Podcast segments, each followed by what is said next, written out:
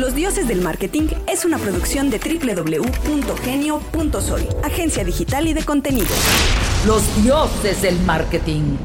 Bienvenidos, bienvenidos a Los Dioses Responden en este primer set de tres programas del año 2024. Agustín Gutiérrez, ¿quién sigue con nosotros? Sigue con nosotros, lo convencimos que se quedara Bernardo Ayala, que es ¿Ya el... le diste de comer? Eh, no, no. ¿Ya le diste de beber? No, pues se quería ir. ¿Qué va a pensar no, no, de ya nosotros? falta poquito. ¿Quién es Bernardo Ayala? Es el Chief Marketing Officer Oh, well, sí, Mauro. para Diltex Brands. No, Diltex sí está en español. Pues ya no sé si está en español. No, sí, sí está en español. no es Diltex. No, no es Diltex. Ok, es Diltex Brands. Bienvenido. Ya, pla- Gracias, gracias. Nos platicó su trayectoria, cómo fue de tema de, de, de querer entrar a marketing, pero entró por ventas y luego acabó en marketing hasta llegar eso a ser debería estar levantando muchos comentarios. Claro, claro, porque eh, pues esas historias inspiran. O sea, Sí, esas o sea, historias son... Todo el mundo las- dice, no, ventas qué. Ay, no, no. No, no, no. Yo, yo no O soy bueno para vender. También inspiran desde el lado de... mu- Hay muchas formas de llegar al mismo punto. Exacto. Ujú, O sea, de repente no es lineal. ujú. O sea, hay que eh, mantener eso. ¿Tú, ¿Tú te documentabas cuando estabas chavo o, o- o fuiste nada más calculando así de voy a seguir aquí en ventas? y- No, fíjate que sí me fui preparando para poder llegar a lo que quería. Tan, Eso. tan es Ese así, tema nos brincamos, Ferrat. tan es así que yo mientras estaba en ventas estudié una maestría en marketing. Toma esto, Bobia. No vino Sí. Bobia, pero- Eh, eh, eh, que siempre pregunta eh, a todos los invitados que tenemos de las más diversas profesiones si la escuela es hoy relevante o no. Y más allá de que le hacemos mucha burla, sí es una pregunta importante para las nuevas generaciones porque empieza a parecer que, el- que la formación escolar no es suficiente para el trabajo. Dijo, ¿no? O sea, empieza a parecer inútil, ¿no? Y sobre todo para los papás que lo pagamos. Empieza a parecer como que, pues ¿para qué? Si en realidad lo que tienes que hacer es meterte ya a trabajar, lo que tienes que hacer es ver a dónde jalas cables, ¿no? Entonces, eh, sé que íbamos a hablar de otra cosa, pero quise ser bobia. No, no, no, está bien, y está bien. preguntar qué tan importante es la formación eh, académica en la carrera profesional, desde tu punto de vista. creo que no es, obviamente no es lo único ni te va a garantizar el éxito, pero sí es necesario porque volvemos a lo que comentábamos en el programa pasado, son los fundamentos. Si no tienes esos fundamentos eh, claros, pues te va a ser muy difícil también desarrollarlo. Obviamente hay gente este, que tiene una habilidad extraordinaria y puede hacer las cosas sin, sin haberlo estudiado antes, pero creo que el, el estudiar los conceptos, la teoría, te abre mucho, te abre la mente, aunque no los tengas memorizados, porque obviamente muchas de las cosas que ves en la escuela, conforme pasa el tiempo, se te olvidan, pero aunque no lo creas, ya cambiaron tu perspectiva. Totalmente. y cambiaron la forma en la que ves, en la que ves el mundo, ¿no? Entonces, este, para mí la escuela siempre ha sido algo, algo muy relevante. Este, tan es así que digo, estudié esa maestría en marketing que les comentaba y ahorita este, podrían, se podría pensar también, oye, pues a lo mejor ya, ya tienes esa posición, ya no, ya ya no para qué, necesitas. Y ahorita acabo de terminar un, un MBA también, porque pues, obviamente para mí sigue siendo importante el mantenerme vigente y el que mi mente también se abra hacia nuevos conceptos que a lo mejor no es lo que yo hago normalmente, ¿no? Y, y de hecho eso fue de lo que principalmente me motivó a estudiar un MBA. Sentí que ya estaba demasiado enfrascado en, en temas de marketing y, y quería abrir mi visión a, a otras áreas de la empresa. Al negocio. Muy bien, muy bien. ¿Qué, qué es lo que aprendes en un MBA? ¿Y, por qué, ¿Y por qué es tan importante? Bueno, un MBA, eh, en el caso del, del MBA que yo estudié, que fue un MBA en el IPADE, lo que te da es una visión de dirección general. Te permite conocer qué es lo que hacen las diferentes áreas de la empresa. Este, obviamente no a profundidad, porque lo que te están enseñando es cómo ser un mejor director general. Pero para ser un buen director general, pues tienes que saber, para poder este, pedir algo que, que, digamos que tus subalternos lo hagan, pues también tienes tú que saber cómo hacerlo o, o, saber qué pedir por lo menos y qué es lo que vas a revisar. Entonces eso es lo que te, eso es lo que te enseñan. Entonces ves áreas de, obviamente de finanzas, ves mucho de, de recursos humanos. Hoy se ha vuelto algo muy importante la gestión del recurso humano. Entonces créeme que dedicamos muchas de nuestras sesiones al tema de, de, del recurso humano, temas también de logística, de operaciones. O sea, ves, es una maestría, el, un MBA por lo general es es, un, es, una maestría que te da una visión general del negocio.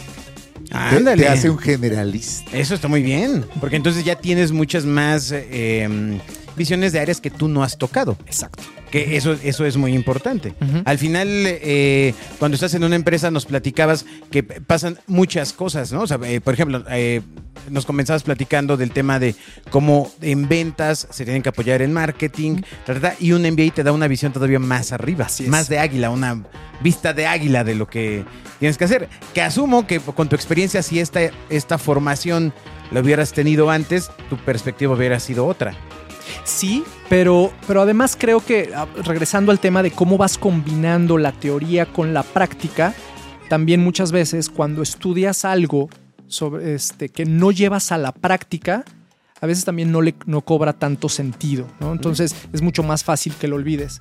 Por eso a veces las, las, si tienen compañeros que cuando tú estás estudiando en la universidad, a lo mejor el compañero ya trabaja y trabaja en algo de lo que está estudiando, siempre es el que el primero que está a lo mejor participando, ¿no? Porque te, habla sobre su experiencia. Oye, no es que yo, aunque no lo haga él directamente, pero estás en ese ambiente y dices, ah, yo he visto que el director de operaciones hace esto, yo he visto que esta persona hace aquello.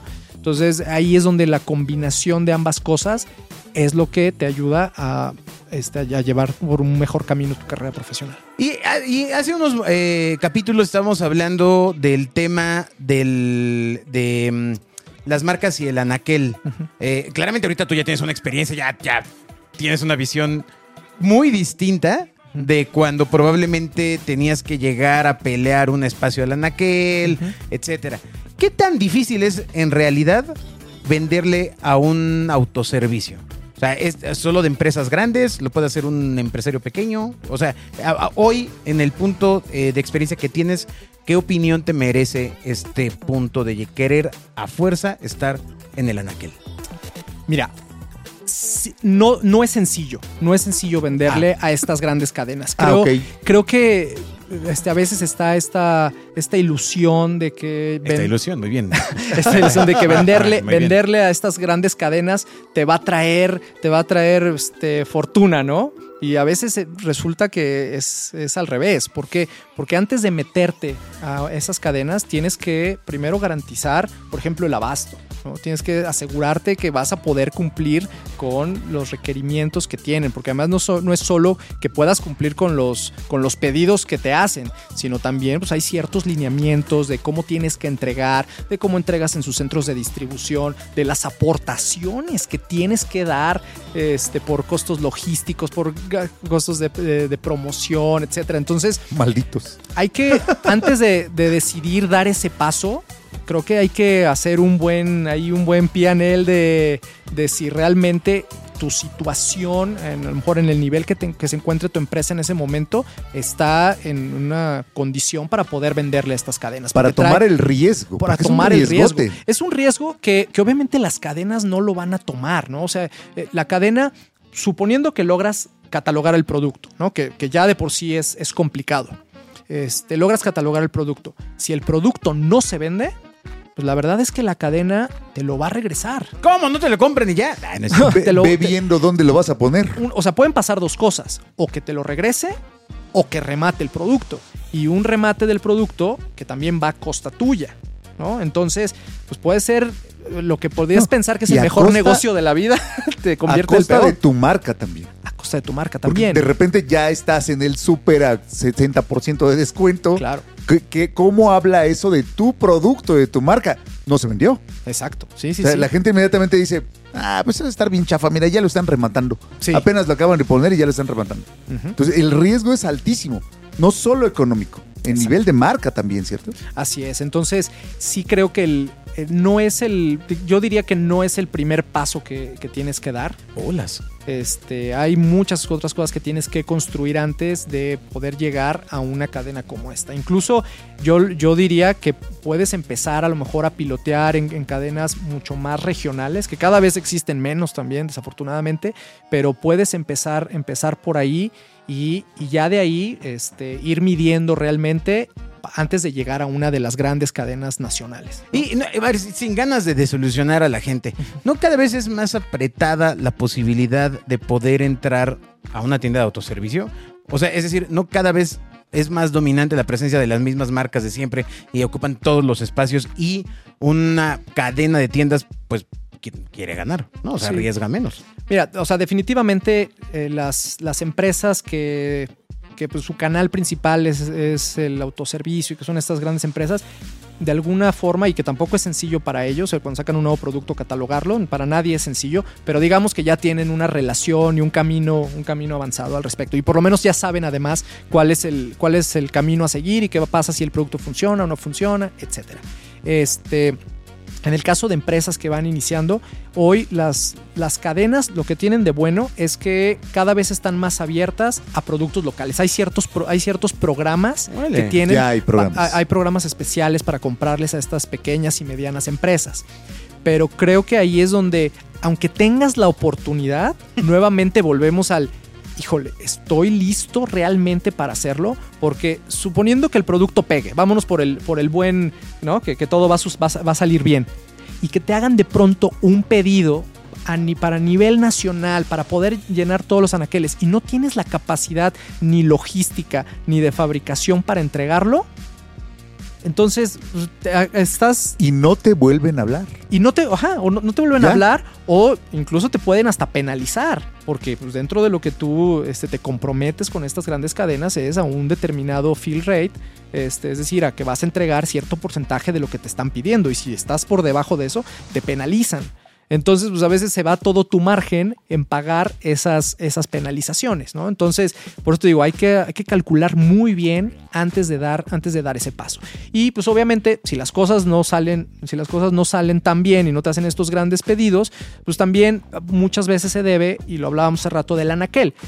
A ver, tam- si bien existen estos programas para empresas pequeñas y empresas locales, pues la realidad es que no te van a dar los mejores espacios en el anaquel. Entonces, pues sí estás compitiendo a veces con grandes empresas que tienen grandes marcas y en el mismo anaquel donde tú tienes asignado un espacio muy pequeño este y pues a veces no te nadie te conoce no entonces sí sí tienes muchas cosas muchas cosas en contra digamos este que para poder sortearlas, creo que tienes que estar en un momento tanto financieramente como operativamente óptimo antes de dar ese paso.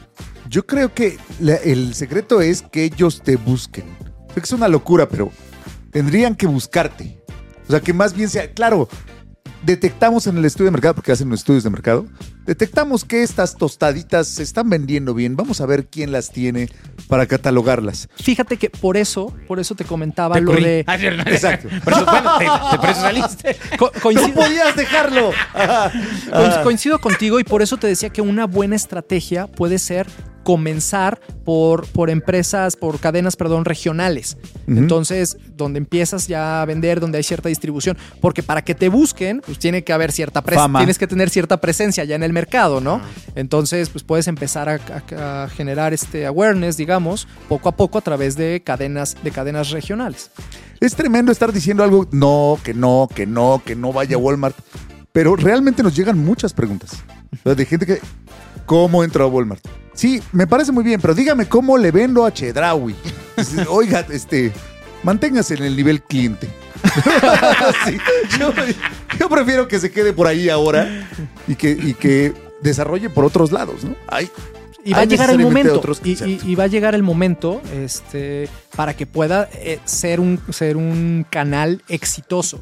Porque para que no sea debut y despedida, como decías hace rato, ¿no? O como decía la canción. quema- quemadísimo. Correo electrónico dioses@genio.fm.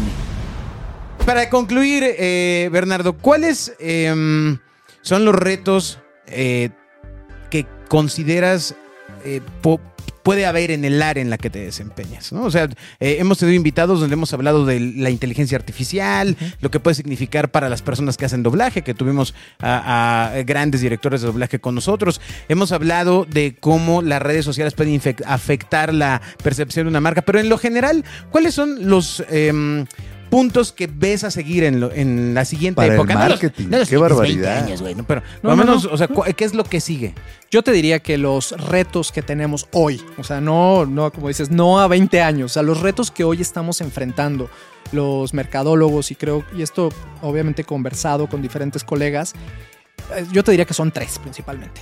O sea, uno, hay un tema de la pulverización de los medios y de la generación de contenido. Ese es uno. Porque hoy, hoy poder generar una campaña que realmente llegue a todos tus consumidores, pues tienes que tocar diferentes medios para poder llegar a esa audiencia que hace 20 años era tan sencillo como poner un spot en televisión y ponerte en las cuartas francés. y ponerte en las cuartas de forros de, de- de la revista. Eso era, la verdad, para las empresas, este, pues era, digo, empresas a lo mejor que ya tenían un presupuesto obviamente este, importante para estar en tele y en revistas, pero con eso lo hacías, ¿no? Con eso podías, con eso podías llegar a toda la audiencia. Hoy ya eso no es menos que suficiente. O sea, necesitas estar en digital, obviamente, que no quiero caer en lo trillado, pero digital y, y en todos los diferentes. Este, Con diferentes mensajes. con diferentes mensajes. Tienes que crear contenido diferenciado para cada uno de estos, de estos medios. Entonces, ese, la pulverización de los medios y la generación de contenido sería el primero. El segundo, hablabas hace ratito de la inteligencia artificial. Yo no me voy a ir a, que ese sea el reto. Para mí el reto tiene que ver más, hablando en general, de dónde voy a invertir mi dinero en temas de tecnología. Hoy hay tanta tecnología y, y llegan estas grandes empresas de tecnología a decirte, no, mira, yo traigo lo mejor para temas de automatización, de marketing, y con esto vas a poder llegar a, a tu consumidor y hacer una hipersegmentación, ¿no? Y esto creo que todos lo hemos escuchado. Y, y la verdad es que muchas veces son espejos los, lo que te venden porque cuando ya lo quieres llevar a la práctica, hay muchas cosas que conectar antes y hay muchos, muchas cosas que cambiar desde, y no solamente en temas de conexiones físicas como tal, sino también cómo tienes que cambiar el chip, digamos, de las personas con las cuales, que, que son tus colaboradores. Y hoy, hoy aunque estamos en, un, en una era muy digital, yo te diría que todavía hay una escasez de, de- talento digital este, en las empresas. ¿eh? Eso, eso es un, un hecho todavía.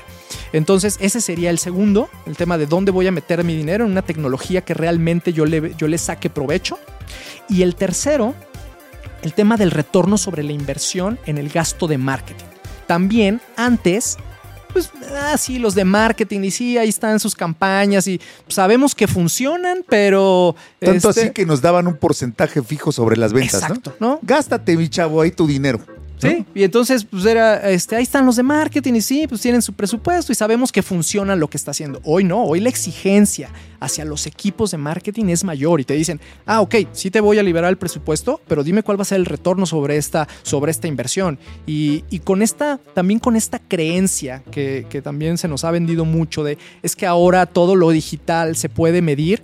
Pues sí, sí puedes medirlo hasta, hasta cierto punto, pero, pero tampoco es que pueda yo saber que la pauta que hice, cuánta venta me generó en el, en el, este, en la el punto físico. En el punto físico, ¿no? Entonces, Sí. sí. pues puedo saber a lo mejor la conversión que tuvo hacia, hacia el tema de e-commerce, inferir, y haces estos modelos de atribución, que yo también mucho digo, bueno, sí, ok, los modelos de atribución al final son modelos que se construyen sobre cosas que tú estás infiriendo o assumptions que haces, pero no es, no es ciencia este, Decido exacta, creer ¿no? que así es, ¿no? Porque no, no hay nada atrás. O sea, es, bueno, pues yo creo que un porcentaje tal ha de ser por acá. Exacto, entonces, pero sí hay una exigencia mayor. Entonces, hoy lo- los CEOs de las empresas también están exigiéndole al CMO de, oye, a ver, este dinero que te estás gastando, ¿cómo me está, cómo está haciendo el retorno sobre esa inversión? ¿no? Entonces, para mí ese también es otro reto muy importante, el cómo demostramos esa, ese retorno en, en la inversión que está viendo. Y esos para mí serían los tres retos actuales. ¡Wow! Oye, pues yo nada más, eh, por no dejar, agregaría el tema de live shopping, ¿no? O sea, de em, todo esto que está suscitándose en TikTok eh, a través de em, estar cerca de ubicaciones geográficas que pueden comprar un producto. ¿no? Eh, este video filtrado de, de estos chicos que se encuentran bajo unos puentes dentro de una zona de alta plusvalía haciendo sus lives para poder ser vistos, acaba siendo todo un, un, un galimatías, porque al final Amazon tiene su propio canal de live shopping y pues así como que digamos que le ha ido muy bien. Sí. To- Todavía son aguas las- esas las que se van a estar nadando, eh, me parece que en el siguiente par de años. Sí, y, y creo que tiene que ver con el punto 2 que yo decía de en qué tecnologías Exacto. meto, meto mi dinero, porque otro, otro tema muy parecido es el metaverso. O sea, Sí. Eh, que es una ver, meta sí. no, siento, pero hace un año, hace un año oye, la locura que Todos. generaron los NFTs. Quiero y- decirte que aquí en Los Dioses del Marketing siempre estuvimos Siempre diciendo que estaba que mal. Ah, bueno, qué bueno. Entonces, y, y entonces se crearon incluso, o sea, estos centros comerciales virtuales en el Ay, metaverso. Por El- tercera o cuarta vez en la historia. Exacto. Porque eso, entonces- eso es lo malo de no documentarse. A, a tu edad te tocó Second Life. Second Life, ¿te acuerdas? Era un Ah, sí. videojuego donde Ah, tú sí, sí, sí. entrabas y, y básicamente estabas en un Trabajabas. mundo. Había bancos ahí, Santander, creo, no sé quién pagó una millonada para tener su banco adentro de Second Life. Que lo mismo hicieron con el metaverso. La historia es cíclica. Exacto. Digo, no, no- no es que sea el mismo banco, pero varios bancos sí. Y entonces hay quien le metió mucha lana a eso. Digo, no, no digo que esté mal, porque pues al final tienes que apostarle, ¿no? Tienes que saber dónde vas a apostarle, Sí. pero es un reto, saber dónde le voy a ¿Qué apostar. tendencia sí va a jalar? qué tendencia sí se va a convertir en una, realmente en una megatendencia que se va a seguir desarrollando hasta convertirse en un, pues ya en algo de la vida, de la vida diaria, ¿no? Sí, a mí de, de- uno que sí me asombró mucho era el probador de lentes. eh, en unos centros comerciales, eh, los que pude ver, te veías al espejo y básicamente eh, lo que estabas viendo era una imagen generada de ti mismo con inteligencia artificial, con los lentes puestos y me parecía así. wow, o sea, me, me puedo ver sin verme en el espejo, o sea, porque entonces te puedes mover de lado y de lado, etcétera. Sí, está, está tremendo. En el tema de, de moda, aparentemente es donde, donde viene el guamazo de, de cambio de, de consumo, sobre todo con estas adaptaciones y estos usos, para, en, en ventaja del comprador, digamos. Sí, este, desafortunadamente todavía no hemos visto que sea una tendencia que sea masificado. La verdad, nosotros es una tendencia que hemos venido siguiendo, yo te diría desde hace por lo menos unos ocho años, que se habla ya de temas de, de realidad aumentada o, y realidad virtual de las dos, este, para, eh, para probarte la ropa, etcétera. pero lo hemos visto ya, ya en la realidad, lo vemos en ciertos flagships este, que, que tienen esos, este, ese tipo de, de gadgets, pero, pero todavía no es tan accesible como para que se masifique en una cadena que tiene 300 tiendas, ¿no? Fue más fácil, porque sí tiene razón, la, la realidad aumentada tiene 8 o 9 años en el mercado, pero luego fue más fácil enviarle al consumidor las cosas para que se las probara que seguir desarrollando esos modelos 3D, que veías el tenis y giraba, que ahí vienen de nuevo, pero Vienen fue de más nuevo. fácil que, que Sapos empezara a enviar las cosas. Sí, pero lo de Sapos fue en el 97, amigo. ¿no? Fe- ¿De qué hablas? Pero ya venía, la, ¿cómo le hago para que se lo pruebe sin que venga? Ujú. ¿No? Y, y creo que tiene que ver con la 2007. naturaleza, la naturaleza y la esencia y la esencia humana. Obviamente no digo que esto no se va a desarrollar, se va a seguir desarrollando. Obviamente la realidad aumentada va, va- va a seguir creciendo, cada vez la vemos en más cosas, etcétera. Pero la esencia humana tiene que ver con, con esto que hablábamos en el programa anterior de, de temas de Love Mark, de cómo los, los sentidos son muy relevantes en el momento de, de la relación con un producto o con una marca. Entonces, el tener el producto frente a ti, el tocarlo y todo, te lleva mucho a poder generar una compra. Cuando no lo, no lo tienes físicamente, es un poquito más, es un poquito más difícil, ¿no? Obviamente, sí te ayuda a tomar una decisión, Sí. ¿no? O sea, te va a ayudar a tomar una decisión, este, pero es como un paso, digamos, es un elemento más dentro de todos los elementos que consideras antes de tomar una decisión. Un aplauso a Bernardo Amigo. Ayala. ¿Qué nivel Finalmente. de conocimiento veniste a derramar? en Finalmente. tres Muchas capítulos gracias. de los dioses del marketing, muy puntual. Oye, muchas felicidades. ¿eh? Muchas la verdad, gracias. las ideas me parecen Sí. puntualmente claras eh, y siempre es interesante escuchar a alguien que tiene pues esta experiencia de vida. ¿eh? Felicidades. Gracias. Y esperemos que llegues muy lejos. O sea, ese CMO, super sí. CMO. No, un gustazo que finalmente pudieras venir. Es difícil encontrar a alguien que tenga tan claros los conceptos. Ah, O sea, estoy- estoy usualmente lo que dije, amigo. Uno está, uno está acostumbrado a decir, claro, no, es un asunto de equity. ¿Y qué es el equity? Ah, verás, yo, ah, bueno, es algo que me dijeron. ¿no? O sea, es, es complicado explicar y tiene mucho que ver con la misión de este programa, ¿no? Que es acercarle a la gente eh, los conceptos para que no les tenga miedo, sino que los, que los utilice y los aproveche. Muchas gracias de nuevo. Muchas gracias a ustedes. Gracias, gracias Bernardo, muchas gracias al equipo que nos acompaña Que lo hace todas posible. las semanas, gracias a Jime, a Eric, a Renata y por supuesto gracias a usted que nos escucha a ¿Qué es través esto, de sus los 90? audífonos. Eh, y nos escuchamos en la siguiente emisión Gracias de Los Dioses ti del Marketing, nuevamente en la Radio Real de Gonzalo Oliveros. ¡Feliz año! ¡Adiós! Los dioses del marketing. Los Dioses del Marketing es una producción de www.genio.sol, agencia digital y de contenidos.